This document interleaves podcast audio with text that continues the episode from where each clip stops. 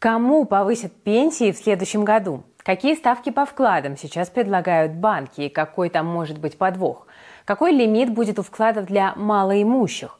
Куда утекли данные клиентов МТС банка? Почему в России снова подражает стоматология?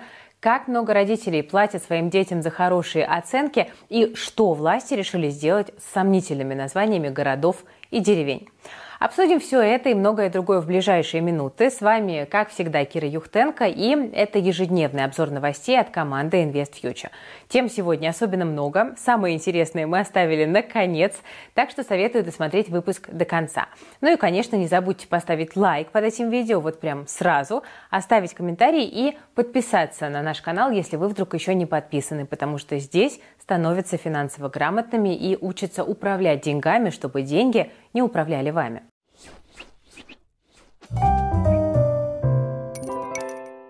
Ну что ж, пожалуй, начнем с приятных новостей. Стало известно, кому и насколько повысят пенсии в следующем году. Так, на 7,5% вырастут страховые и социальные пенсии. По данным Госдумы, средний размер выплат по старости составит 23 308 рублей. Социальные пенсии в среднем превысят 13 тысяч рублей. Тут э, такой маленький ликбез. Я напомню, что страховую пенсию может получить любой гражданин, который достиг определенного возраста и набрал необходимый стаж. Также ее назначают по инвалидности или при потере кормильца. Размер выплат зависит от зарплаты и от индивидуального пенсионного коэффициента. Следующем году на пенсии по старости смогут выйти женщины в возрасте 58 лет и мужчины, которым исполнится 63. Это связано с переходом от старого пенсионного возраста к новому. При этом нужно отработать как минимум 15 лет и набрать чуть больше 28 пенсионных баллов. Как они считаются, можно просто посмотреть на сайте объясняем.рф. По словам экспертов, самые большие пенсии в России получат э, и получают уже сейчас заслуженные летчики, военные, космонавты и госслужащие. Им выплачиваются государственные пенсии, которые могут доходить до нескольких сотен тысяч рублей. Тем, кто не имеет права на пенсию страховую, государство платит социальную. Например, ее получают дети-инвалиды, нетрудоспособные россияне и те, кто вообще никогда не работал. Еще есть накопительная пенсия. Это ежемесячная и пожизненная выплата, ну, по сути, такое некое дополнение к основной. В следующем году она в среднем составит 1600 рублей, ну а получить ее смогут 210 тысяч россиян, почти вдвое больше, чем в этом году. Накопительные пенсии формируются за счет страховых взносов от работодателей и собственных отчислений, включая, например, и материнский капитал, о котором мы много в последнее время говорим. Тут я добавлю, что число пенсионеров в следующем году вырастет до 43,5 миллионов человек. Ну а на пенсионные выплаты власти планируют потратить почти 11 триллионов рублей, на 12% больше, чем в этом году. Друзья, ну а, собственно, на что вы планируете жить на пенсии? Вопрос к вам прямой. Будете ли вы надеяться на государство или вы рассчитываете только на себя и свои накопления? Поделитесь, пожалуйста, мнением в комментариях. Ну, про меня вы, наверное, знаете. Мне ближе второй вариант. Именно, собственно, поэтому мы делаем для вас Invest Future. Раз уж мы с вами заговорили о пенсии, давайте поговорим и о работе. Вот тут недавно на HeadHunter провели опрос, какие главные тренды на рынке труда россияне в будущем видят. Лично мы считаем, что ответ очевиден. Это переход от одной профессии на всю жизнь, как было у наших родителей, до получения разных практических навыков, которые актуальны прямо сейчас. Этот тренд, например, приходит на помощь, если в вашем регионе нет работы или очень низкие зарплаты. Зарабатывать в интернете сегодня можно через простые навыки, которые есть у каждого человека. Хорошо писал сочинение в школе? Берешь задачи на копирайтинг, плюс подключаешь чат GPT. Ходил в художку в детстве? Рисуешь баннеры и упрощаешь процесс при помощи Midjourney. Вообще ничего не умеешь? А тоже не беда, просто отдавай все задачи нейросетям или другим фрилансерам за процент. Всему этому и многому другому мы учим на практикуме по фрилансу. Он разработан нашим экспертом Сергеем Элем, он фрилансер со стажем 7-летним, на минуточку. Сережа сам родом из маленького городка Асбеста, но на удаленке за все время заработал больше 5 миллионов. И вот сегодня он поднимает около 300 тысяч рублей в месяц. Сережа своим примером показывает, что получиться может у каждого. Весь свой опыт он упаковал в пошаговый план. Вы будете двигаться постепенно от заработков 50 тысяч рублей до желаемых 200 тысяч и даже больше. Программа очень насыщенная, мы оставили в ней все самое важное, чтобы вы начали стабильно зарабатывать на фрилансе уже через две недели. Начать учиться можно бесплатно. Доступна ежемесячная рассрочка. Первый платеж через месяц. Все просто. Вы начинаете смотреть уроки, берете первые заказы и рассрочку закрываете. У активных точно получится. Обучение только началось, а мы уже получили первые отзывы. В этом потоке у нас осталось всего 64 места.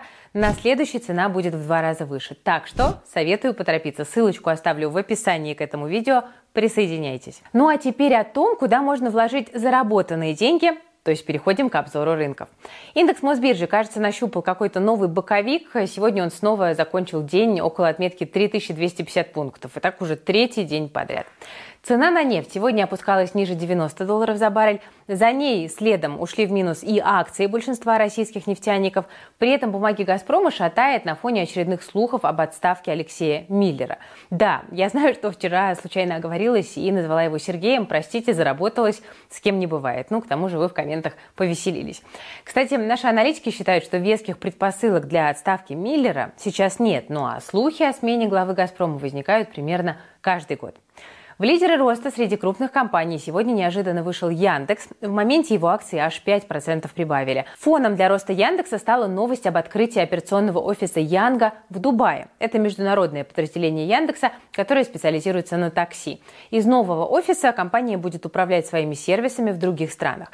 Кроме того, накануне стало известно, что несколько юрлиц, принадлежащих Яндексу, перейдут под контроль головной компании в Нидерландах. Есть мнение, что инвесторы могли воспринять это как один из элементов разделения бизнеса Яндекса. Конечно, мы все с нетерпением ждем, когда IT-гигант станет полностью российским и каким-то уже более понятным по перспективам и по оценке. При этом другой яркий представитель сектора, компания VK, полностью завершила свой переезд в Россию. И 20 октября ее бумаги снова будут доступны на Мосбирже. Торги акциями VK, я напомню, были остановлены месяц назад. Некоторые аналитики ждут от бумаг компании сильного роста в первые дни после возвращения, но затем интерес к ним может подостыть. Наши инвесторы очень любят дивиденды, а ВКонтакте много вкладывает в инвестиции и вряд ли будет дивиденды в ближайшее время выплачивать. А вот магнит тем временем, друзья, вполне может расплатиться с нами в обозримом будущем. Но сегодня его акции растут не по этой причине. Ритейлер выкупил онлайн-площадку Казан Экспресс и запустит на его базе собственный маркетплейс Магнит Маркет. В комплекте идут пункты выдачи заказов, склады, автопарк, а самое главное – пул на 12 тысяч продавцов. Конечно, все это здорово, но вот только зачем это магниту? А никто пока не знает. Но есть три догадки. Во-первых, поиск новых ниш. Магнит видит, как его конкурент X5 агрессивно захватывает новые подразделения. Например, ультрадискаунтер Чижик и доставка, которая, правда, у Магнита тоже есть. А вот своего маркетплейса у X5 нет, а потенциал большой, рынок развивается быстро и до консолидации еще далеко. Почему бы не зайти? Вторая теория. Магнит хочет получить конкурентное преимущество. Имея свою логистическую сеть, ритейлеру будет легко поставить свои постаматы в своих же точках. Ну а в больших магазинах можно даже открыть пункты выдачи.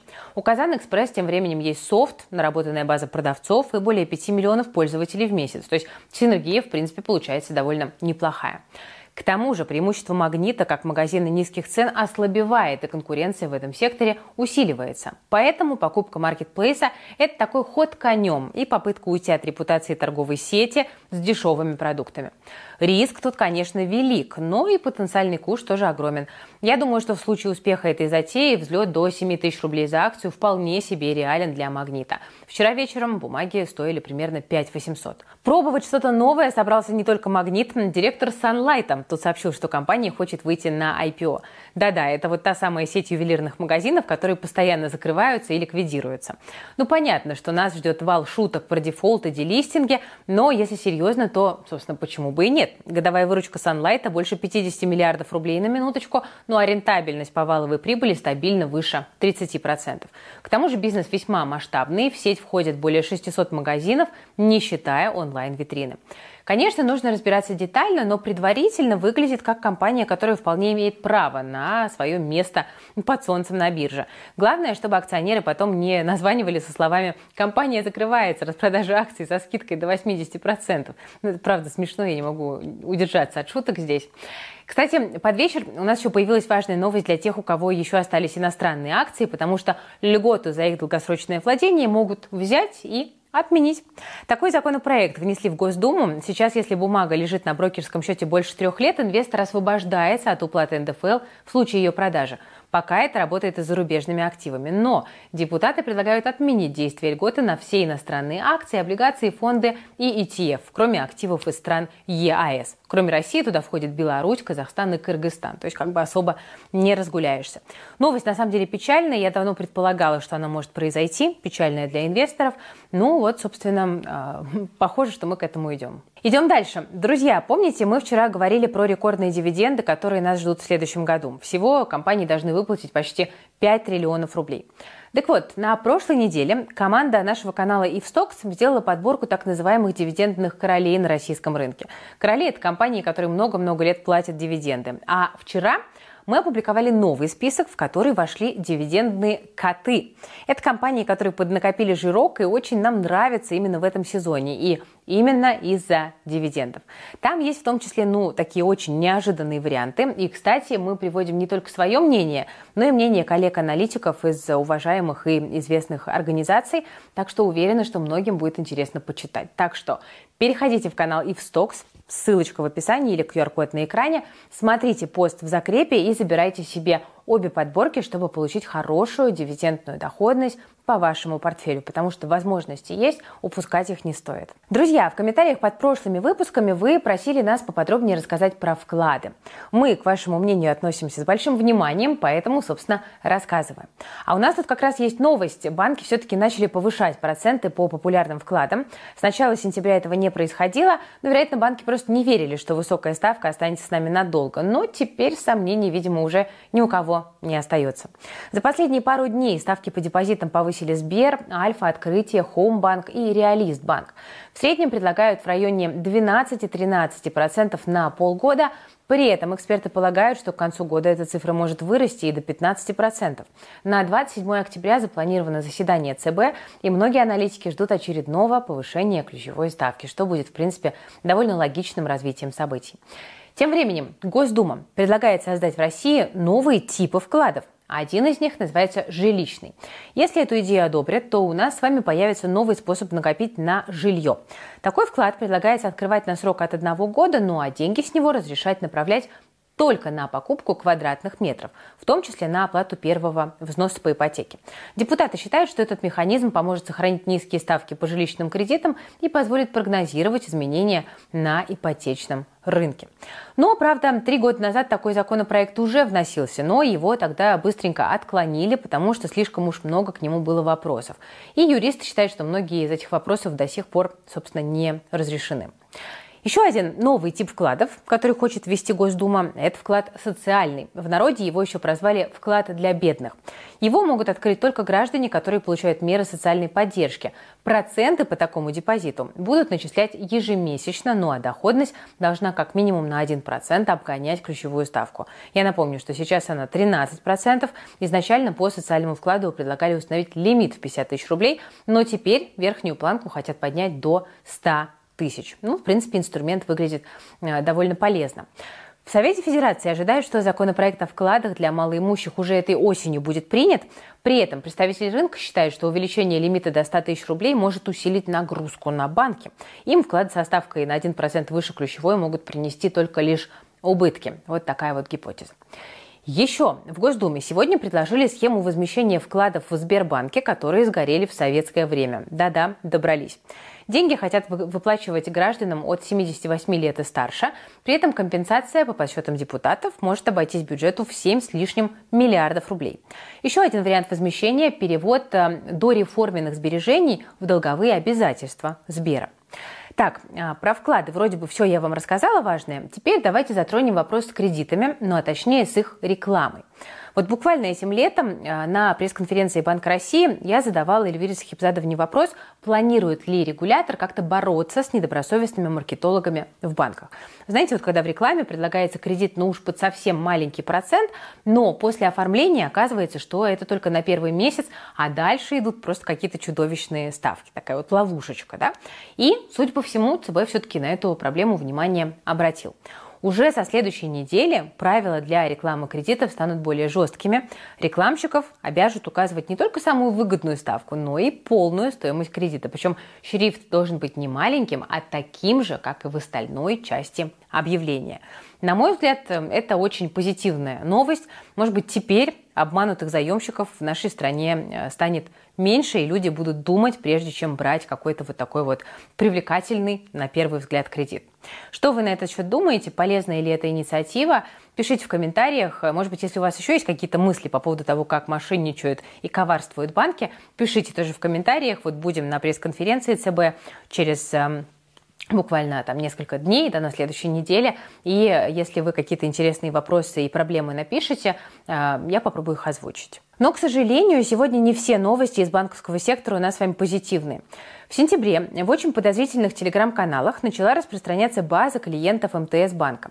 Хакеры тогда заявили, что у них на руках данные 21 миллиона на минуточку человек. И вот сегодня Роскомнадзор все-таки подтвердил, что факт утечки был. Но, правда, речь идет о данных примерно 1 миллиона клиентов. Но это, конечно, все равно очень много.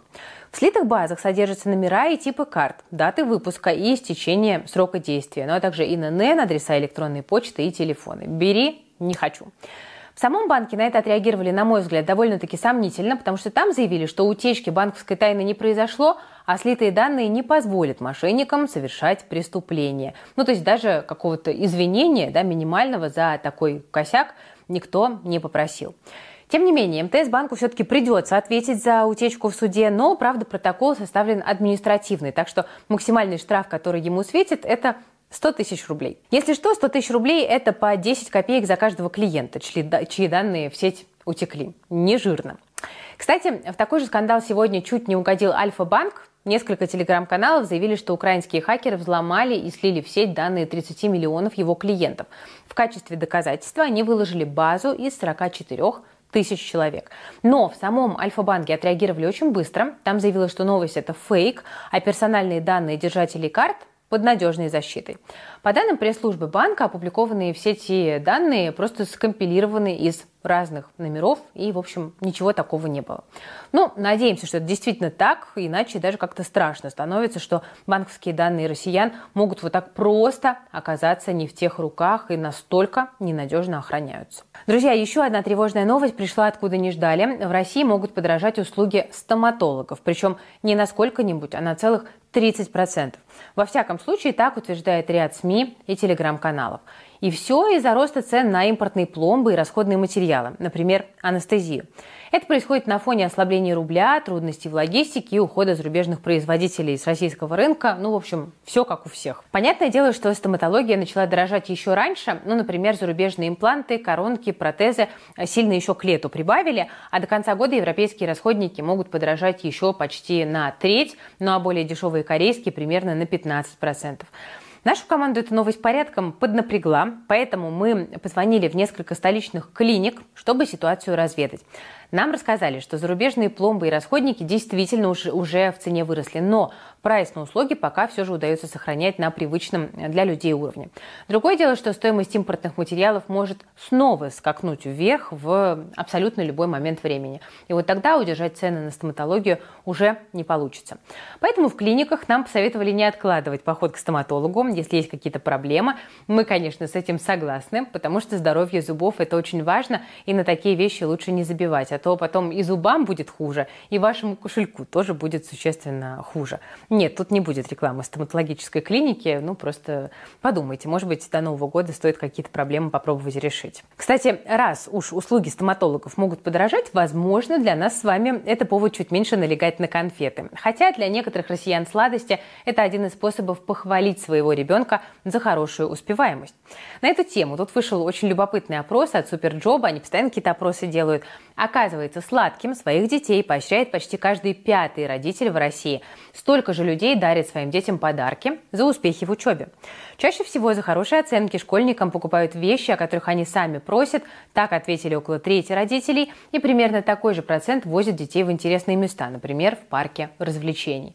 Ну а остальные в качестве бонуса дают детям деньги и разрешают играть в компьютер. Кстати, отцы гораздо чаще матерей поощряют ребенка финансово, зато мамы предпочитают сами купить своим детям что-то, что те реально просят.